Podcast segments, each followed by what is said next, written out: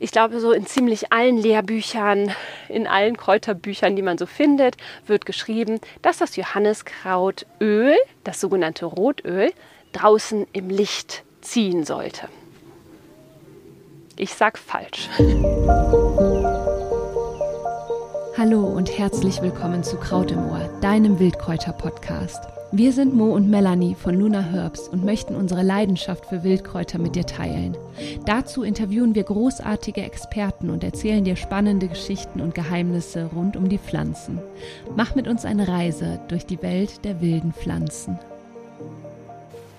Macht das Johanniskraut wirklich lichtempfindlich, beziehungsweise kann es sogar die Pille unwirksam machen? Welche Nebenwirkungen hat dieses Pflänzchen? Ist Hyperizin wirklich der Hauptinhaltsstoff äh, des Johanniskrauts? Und wird das Rotöl tatsächlich in der Sonne ausgezogen oder vielleicht besser doch nicht? Ich möchte heute einfach mal mit ein paar Mythen aufräumen. Es ist super spannend. Das Johanniskraut ist eines der bestuntersuchtesten Pflanzen und trotzdem stecken einfach noch wahnsinnig viele Geheimnisse in diesem Kraut und es grasieren einfach wahnsinnig viele Mythen zu dieser Pflanze. Teilweise auch, äh, teilweise werden auch Fakten dargestellt, die überhaupt nicht stimmen. Und gerade zum Rotöl möchte ich auch hier definitiv gleich mal aufräumen. Ja? Da gibt es nämlich, da grasieren auch die verschiedensten Rezepte und ich werde dir gleich auf jeden Fall verraten, warum du das Rotöl nicht in der Sonne ziehen lassen solltest, beziehungsweise herstellen solltest. Ja? Also, ähm, wie gesagt, ich hoffe, du wirst so einiges Neues über das Johanniskraut erfahren. Wir starten jetzt direkt mal mit einem ganz großen Mythos. Das Johanniskraut macht lichtempfindlich. Hm. Stimmt nicht. Beziehungsweise möchte ich da jetzt einfach mal total gerne zitieren aus dem Lehrbuch Heilpflanzenkunde von Ursel Bühring. Da steht nämlich geschrieben, dass der sogenannte Hypercerismus tatsächlich bei Schafen und Ziegen und Pferden mit äh, hellem Fell entdeckt worden ist, die eben sehr große Mengen Johanniskraut gefressen haben, plus äh, einer sehr starken Sonneneinwirkung äh, ausgesetzt waren. Tatsächlich ist es aber so, und das zitiere ich jetzt einfach mal komplett aus diesem Buch, die phototoxische Wirkung von Hyperizin in, in Hypericum perforatum beim Menschen wird sehr überschätzt, denn gewöhnlich sind die in Tabletten oder als Tee eingenommenen, eingenommenen Mengen zu gering, um einen Hyper, Hyperizismus hervorzurufen. Bisher wurde erst einmal bei der Gabe von Hyperizin als Antidepressivum eine erhöhte Photosensibilität unter Sonneneinwirkung beschrieben. Ja? Und das bei 104 Millionen Tagesdosen hyperizinhaltigen Antidepressiva im Jahr 2001. Ähm, also, macht das Johanniskraut, wenn du davon einen Tee trinkst oder Rotöl aufträgst, lichtempfindlich? Nein. Natürlich ist es nicht besonders förderlich, wenn du äh, vor einem Sonnenbad dich mit Öl, mit einem Rotöl ein cremst und dich dann in der Sonne brätst, das könnte durchaus zu Sonnenbrand führen, wie äh, grundsätzlich, wenn du dich mit Öl irgendwo eincremst. Aber selbst wenn du standardisierte Mittel mit äh, Johanniskraut einnimmst, dann ist es sehr, sehr, sehr unwahrscheinlich, dass, ähm, ja, dass du davon lichtempfindlich wirst. Ein weiterer Mythos ist ja auch, dass das Johanniskraut zum Beispiel die Wirkung von der Antibabypille herabsetzt. Das ist so nicht ganz richtig. Das Johanniskraut, also beziehungsweise hochdosierte Präparate mit dem Wirkstoff Hyperforin, ja, das auch im Johanniskraut enthalten ist, kann die Wirkung anderer Medikamente herabsetzen. Ja, das äh, liegt an verschiedenen Wirkmechanismen dieses Inhaltsstoffes, regt unter anderem den Leberstoffwechsel und die Entgiftung ganz stark an, beziehungsweise hemmt teilweise auch die Aufnahme bestimmter Stoffe. Und da gibt es eben diese Wechselwirkung. Ja, also in äh, hochdosierten, apothekenpflichtigen Präparaten mit hochdosiertem Hyperforin Da kann es eben zu Wechselwirkungen kommen. Die Präparate gibt es aber sowieso auch nur in der Apotheke und da ähm, wird man dann sowieso auch darüber aufgeklärt. Wenn man jetzt einen Tee von Johanniskraut trinkt, ja, oder das Rotöl auch mal innerlich einnimmt, auch das geht ja. Habe ich diesen Effekt nicht? Ja? Dafür ist das viel zu gering dosiert. Kommen wir zum nächsten Mythos. Hyperizin ist der Hauptwirkstoff vom Johanniskraut. Nein. Das Johanniskraut, sagte ich gerade schon, ist eines der best untersuchten Heilpflanzen, die wir hierzulande haben. Und was ich so spannend finde, ist, obwohl es so gut untersucht ist, weiß man immer noch nicht so hundertprozentig, wie, wie die Inhaltsstoffe in dem Johanniskraut wirken und auch miteinander wirken. Was man auf jeden Fall weiß, ist, dass die Gesamtheit der Wirkstoffe in dem Johanniskraut einfach diese positive Wirkung haben. Ich habe noch gar nicht erzählt, also das Johanniskraut hat ja zwei große Einsatzgebiete. Einmal wird es ähm, als Antidepressivum eingesetzt bei leichten bis mittelschweren Depressionen. Und als Hautpflanze äh, ist das Johanniskraut ganz groß. Ja. Bei Ekzemen kann es eingesetzt werden, also bei, an, äh, bei bakteriell bedingten Ekzemen, Hautexzemen, bei Wunden, äh, tatsächlich auch bei Muskelkater oder grundsätzlich Nervenschmerzen hm, wie zum Beispiel Ischias-Schmerzen oder auch einem Hexenschuss. Ja? Da kommt unter anderem das Johanniskraut zum Einsatz. Ähm, und Grundsätzlich wurde eben ganz oft dieser Inhaltsstoff Hyperizin untersucht, der auch im Rotöl, Rotöl, eine wichtige Rolle spielt. Aber er hat eben auch noch den Inhaltsstoff Hyperforin, auch ein ganz, ganz wertvoller Inhaltsstoff. Aber auch jede Menge Flavonoide und ähm, Gerbstoffe und also dieser ganze Inhaltsstoffmix in dieser Pflanze, der macht das Kraut einfach so wahnsinnig wertvoll. Und Hyperizin ist äh, ganz, ganz toll. Der steckt, den kann man übrigens äh, sehen. Das ist der Inhaltsstoff, der ähm, äh, in den Blättern und Blüten steckt. Und zwar an den schwarzen Flecken erkennt man das. Ja, da wo diese schwarzen Flecken sind, da steckt das Hyper, äh, Hyperizin drin. In dem echten Johanniskraut, wenn man das gegen das Licht hält, sieht man ja auch, dass das Blatt so perforiert aussieht, so weiße Pünktchen äh, kann man dann ganz gut sehen. Da steckt das ätherische Öl drin.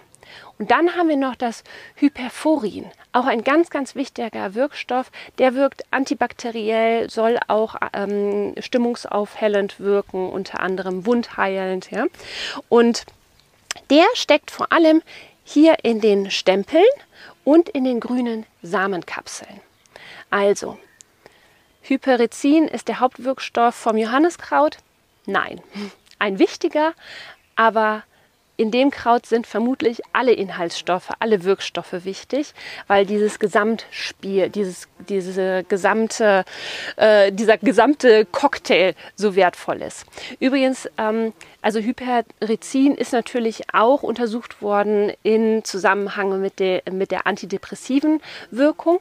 Und da hat man herausgefunden, dass das Hyperizin diese ähm, die Hirnschranke gar nicht überwinden kann.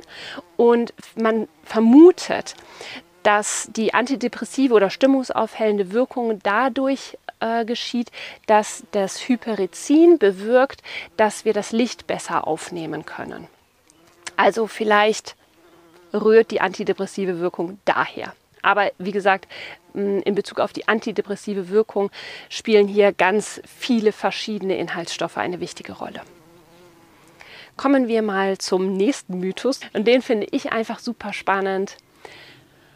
Ich glaube, so in ziemlich allen Lehrbüchern, in allen Kräuterbüchern, die man so findet, wird geschrieben, dass das Johanniskrautöl, das sogenannte Rotöl, draußen im Licht ziehen sollte. Ich sag falsch. Warum? Das kann ich dir auch genau erklären. Und ich fand das super spannend. Ich hatte letzte Woche habe ich mit meinen Online-Kurs-Teilnehmern und Teilnehmerinnen einen Live-Workshop zum Thema Johanniskraut gemacht und ja, die haben eben auch nicht schlecht gestaunt, als sie das gehört haben.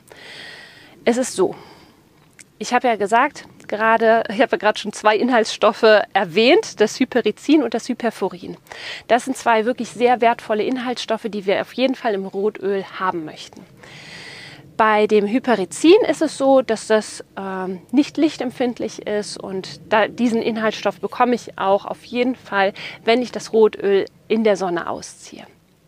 Hyperforin, ebenfalls ein unglaublich wertvoller Inhaltsstoff, wirkt auf der Haut wie ein natürliches Antibiotikum. Der ist lichtempfindlich und wärmeempfindlich. Das heißt, ähm, und der steckt eben nur in bestimmten Pflanzenteilen, nämlich eben in den Stempeln und in den grünen Samenkapseln des Johanniskrauts. Und Natürlich möchte ich auch diesen Wirkstoff im Rotöl haben. Deswegen möchte ich dir gerne mal meinen Tipp geben, wie ich das Rotöl immer herstelle.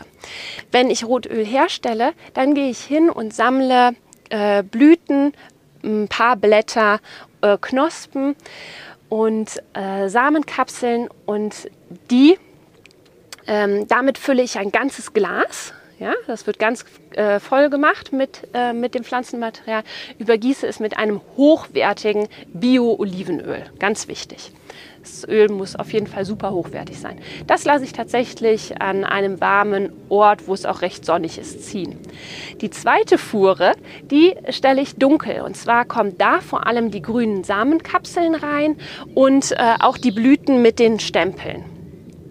Auch da nehme ich ein Glas, fülle das komplett voll mit äh, dem Pflanzenmaterial, übergieße es mit, dem, mit einem hochwertigen Olivenöl und das stelle ich dunkel und kühl. Lass das Ganze sechs Wochen, das ist wichtig, das bleibt sechs Wochen mindestens ziehen.